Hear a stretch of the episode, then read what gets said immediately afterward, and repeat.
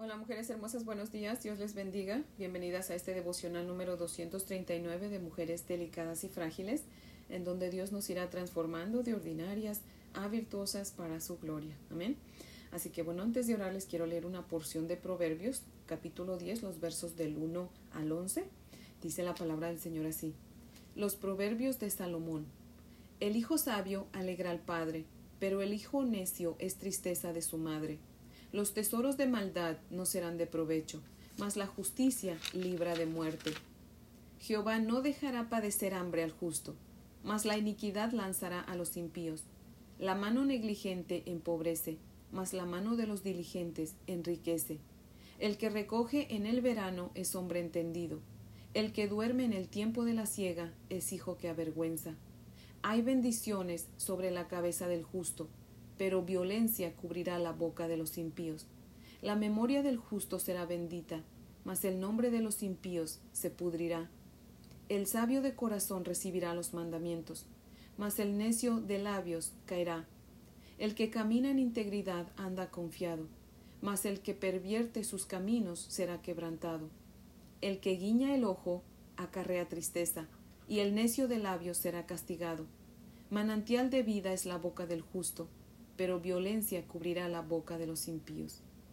Amado Dios y Padre maravilloso, te damos gracias en esta mañana, mi Dios Todopoderoso, por este día precioso que nos regala, Señor. Gracias por este nuevo inicio de semana, Señor. Gracias por el descanso que nos diste durante el fin de semana, Señor. Gracias por el trabajo, Señor. Gracias por el alimento que pones en nuestra mesa, Señor. Gracias porque tenemos un techo sobre nuestra cabeza, Señor. Gracias, mi Dios Todopoderoso, porque hasta este momento nos ha sostenido. Ahora sí, como dice tu palabra, Señor, Ebenecer, hasta aquí nos has ayudado, Padre. Y yo sé que nos vas a seguir ayudando, Señor, porque, como dice tu palabra, Señor, tú no dejas que haya justo que mendigue pan, Señor. Siempre estás dándonos lo que necesitamos, Padre. Y muchas veces más allá de lo que necesitamos, Padre, porque tú eres Dios bueno, nuestro Padre bueno, Señor. Así que a ti sean la gloria, la honra y el honor por siempre, Señor. Te pedimos también, Señor, que perdone nuestros pecados, Señor, porque no podemos estar en tu presencia sin ponernos a cuentas contigo, Padre. Tú sabes que te hemos fallado, Señor. Si no es de pensamiento, es de obra o es de omisión, pero siempre te estamos fallando, Señor. Perdónanos, Padre, y ayúdanos para que hoy día, Señor, vivamos cada día más conforme a tu voluntad, Señor. Por favor, ayúdanos, Padre, porque ese es nuestro deseo pero solas no podemos hacerlo, Señor. Necesitamos de tu ayuda, Padre. Así que te rogamos que permita, Señor, que tu Espíritu Santo descienda fresco sobre de nosotras y nos ayude a obedecer tu voluntad, Padre, a recibir tus mandamientos con gozo y a obedecerlos porque te amamos y en agradecimiento de lo que has hecho por nosotros, de regalarnos tu salvación, nosotras queremos vivir conforme a tu voluntad, Señor. Pero ayúdanos, Padre. Te lo pedimos en Cristo Jesús, tu Hijo. Amén, Señor. Bueno, mujeres hermosas, si tienen su Biblia, por favor, ábranla conmigo. Vamos a leer Éxodo 27, los versos del 9 al 19. Éxodo 27, del 9 al 19. Dice la palabra del Señor así. Asimismo harás el atrio del tabernáculo. Al lado meridional del sur, al sur, tendrás el atrio, tendrá el atrio, perdón, cortinas de lino torcido, de cien codos de longitud para un lado sus veinte columnas y sus veinte basas serán de bronce, los capiteles de las columnas y sus molduras de plata. De la misma manera, al lado del norte habrá a lo largo cortinas de cien codos de longitud y sus veinte columnas con sus veinte basas de bronce, los capiteles de sus columnas y sus molduras de plata. El ancho del atrio del lado occidental tendrá cortinas de cincuenta codos, sus columnas diez con sus diez basas, y en el ancho del atrio por el lado del oriente al este habrá cincuenta codos. Las cortinas a un lado de la entrada serán de quince codos, sus columnas tres con sus tres basas, y al otro lado quince codos de cortinas, sus columnas tres con sus tres basas, y para la puerta del atrio habrá una cortina de veinte codos de azul, púrpura y carmesí y lino torcido, de obra de recamador sus columnas cuatro con sus cuatro basas. Todas las columnas alrededor del atrio estarán ceñidas de plata, sus capiteles de plata y sus basas de bronce. La longitud del atrio será de cien codos y la anchura cincuenta por un lado y cincuenta por el otro, y la altura de cinco codos, sus cortinas de lino torcido y sus basas de bronce. Todos los utensilios del tabernáculo en todo su servicio, y todas sus estacas, y todas las estacas del atrio serán de bronce. Amén. Les voy a leer el comentario de Matthew Henry, que cita lo siguiente, dice. El tabernáculo estaba cercado por un atrio de unas 60 yardas, 55 metros de largo por 30 metros de ancho aproximadamente, formado por cortinas que colgaban de columnas de bronce, de argollas de bronce. Dentro de este recinto los sacerdotes y los levitas ofrecían los sacrificios, y a este lugar tenían acceso los judíos.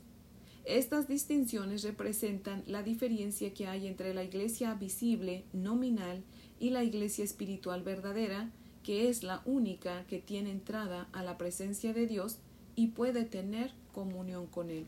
Fin de la cita. Bueno, como dice Matthew Henry, el tamaño aproximado del tabernáculo era de 55 metros por 30. El lugar aparentemente pues parecía grande, pero si tomamos en cuenta que el pueblo de Dios eran aproximadamente 3 millones de personas, pues el, el tabernáculo realmente era pequeño probablemente porque pues ya Dios sabía que muchos no lo iban a, buscar, ¿verdad? Pero pudiera ser también que era porque como cada que el pueblo se movía tenían que mover el tabernáculo, pues ese era, era el tamaño para que ellos no tuvieran que tomar tanto tiempo, ¿verdad? Era el tamaño correcto. La parte A del verso 16 nos deja ver que la puerta del atrio debía hacerse con el mismo material con que se hizo el velo del lugar santísimo, porque así simbolizaba una sola puerta, la cual ya hemos visto que es figura de Cristo, representa a Cristo, porque solamente por medio de Cristo podemos entrar a adorar a Dios, ¿verdad? Podemos entrar a la presencia de Dios. Amén. Y como ya hemos visto, pues el tabernáculo estaba compuesto de tres secciones, el patio exterior, el lugar santo y el lugar santísimo. Y yo creo en lo personal, ¿verdad? Que asimismo también el cristiano tiene tres etapas en la vida. ¿verdad? Primero, pues obviamente entra al patio exterior, lo cual vendría a ser cuando la persona recibe a Jesús en su corazón, acepta la salvación de Cristo, ¿verdad? Acepta su sacrificio, se arrepiente de corazón y decide consagrarle su vida, ¿verdad? La segunda etapa pues vendría a ser cuando entra al lugar santo, que viene a ser cuando la persona dice, Dios ha sido muy bueno conmigo, me ha perdonado, me ha regalado su salvación, Así que leeré su palabra y la pondré en práctica para así vivir en santidad.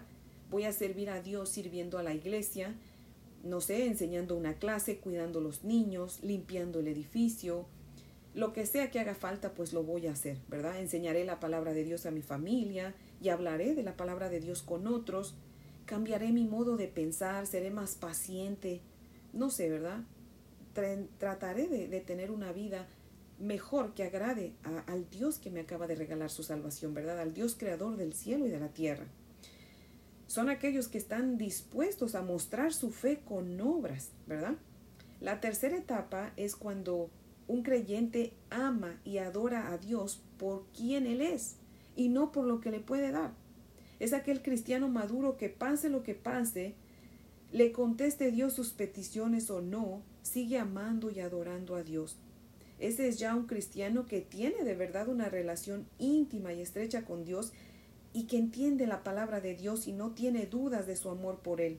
Es aquel que realmente ha entendido bien Habacuc 3:16, perdón, 17 y 18 que dice, aunque no haya comida en mi mesa, aunque no tenga trabajo, aunque no haya lluvia, aunque no sane de esta enfermedad, con todo yo me alegraré en Jehová y me gozaré en el Dios que me salvó. Amén. Así que mujeres hermosas, yo les pregunto, ¿hemos nosotras llegado a la tercera etapa? ¿Realmente amamos a Dios por quien Él es? ¿O lo amamos nada más porque nos contesta nuestras peticiones? Y cuando no las contesta, como que ya no vamos a la iglesia, como que nos enfriamos, ya no nos dan ganas de, de buscarlo en oración, de, de buscarlo eh, en la palabra, en su palabra. ¿Cómo estamos? ¿En qué etapa estamos, mujeres hermosas? ¿Estamos en la primera etapa, en la segunda etapa o en la tercera etapa? Si estamos en la primera etapa, Ya es hora de que comencemos, ¿verdad?, a entrar a la segunda etapa. Y si estamos en la segunda etapa, es hora de entrar a la tercera etapa. Nosotros debemos amar a Dios, mujeres hermosas, por quien Él es y no por lo que nos puede dar. Amén. Para que así el día que, que no sea su voluntad contestar nuestras peticiones, nosotros vamos a seguir leyendo su palabra, nosotros le vamos a seguir cantando, nosotros vamos a seguir orando y nosotros vamos a seguir confiando en Él porque para eso Él es Dios. Amén. Así que mujeres hermosas, pues ese es el devocional de hoy espero que sea de gran bendición, ¿verdad?, para nuestras vidas y que nos ponga a meditar, ¿verdad? Y tomemos esa decisión de, de seguir eh, subiendo las etapas, ¿verdad? Seguir escalando esas etapas hasta que lleguemos a la etapa 3, a donde confiemos plenamente en el Señor, no tengamos duda alguna de su amor y reconozcamos que, que cuando Él permite cosas difíciles en nuestra vida es porque Él quiere que crezcamos en fe, ¿verdad? Y, y vamos a seguir confiando en Él. Amén. Así que bueno, mujeres hermosas, pues vamos a orar para terminar. Oremos. Amantísimo Dios y Padre maravilloso, te damos gracias, Señor, por esta tu palabra tan rica, tan hermosa, Señor. Padre mío, te rogamos, Padre, que nos perdones si, si ya llevamos tiempo en la etapa 1 y no hemos pasado a la etapa 2, no hemos pasado a la etapa 3, Señor. Solamente tú conoces en qué etapa estamos cada una de nosotras, Señor. Te rogamos, mi Dios amado, que tú nos ayudes para que podamos ser mujeres maduras en nuestra fe, Señor. Ayúdanos, Padre, para anhelar subir de etapa, Señor, hasta que lleguemos a la etapa 3, a donde confiemos en ti, contestes o no contestes nuestras peticiones. Confiemos en ti, tengamos o no tengamos que comer. Confiemos en ti, sanemos o no sanemos, Señor. Mi Dios amado, tú eres digno de nuestra confianza. Y tú eres digno de nuestro amor, Señor. Debemos amarte porque tú eres Dios. Porque ya tú hiciste todo, Señor, por medio de tu Hijo, de tu hijo Jesucristo en, esa cruz del Calvario, Señor. Ya Él nos salvó, Él nos dio, Señor, la entrada a tu presencia, la entrada al cielo. Padre, yo creo que eso es suficiente para que te amemos y te adoremos. Aún, Señor, cuando nuestras manos nos duelan, aun cuando el cuerpo nos duela, aun cuando tengamos discapacidades, aún Señor cuando tal vez un día o dos o tres no haya comida en nuestra mesa. Ayúdanos a seguir confiando en ti y a seguirte amando, Señor. Ayúdanos, Padre, porque solas no podemos. Pero si tú sigues sosteniéndonos con tu diestra poderosa, seguiremos en tu camino, Señor. Si hay alguna mujer, Señor, que se ha sentido débil en su fe, fortalécela, Padre. Dale tu mano y ayúdala a seguir caminando contigo, Padre. Señor, ayúdanos a todas, Padre, porque cada una tiene diferentes debilidades, tenemos diferentes problemas, Padre, pero tú los conoces, Señor. Así que yo te ruego, Señor, que tú seas con cada una, Señor, y seas tú ayudándonos a cada una de nuestras necesidades conforme a tus riquezas en gloria en Cristo Jesús, Padre. Y porque es en su nombre que te lo pedimos, Padre. Amén, Señor. Bueno, mujeres hermosas, espero que tengan un día muy bendecido. Les amo en el amor del Señor. Y si Dios nos presta vida, pues aquí las espero mañana para que sigamos aprendiendo de su preciosa palabra. Amén.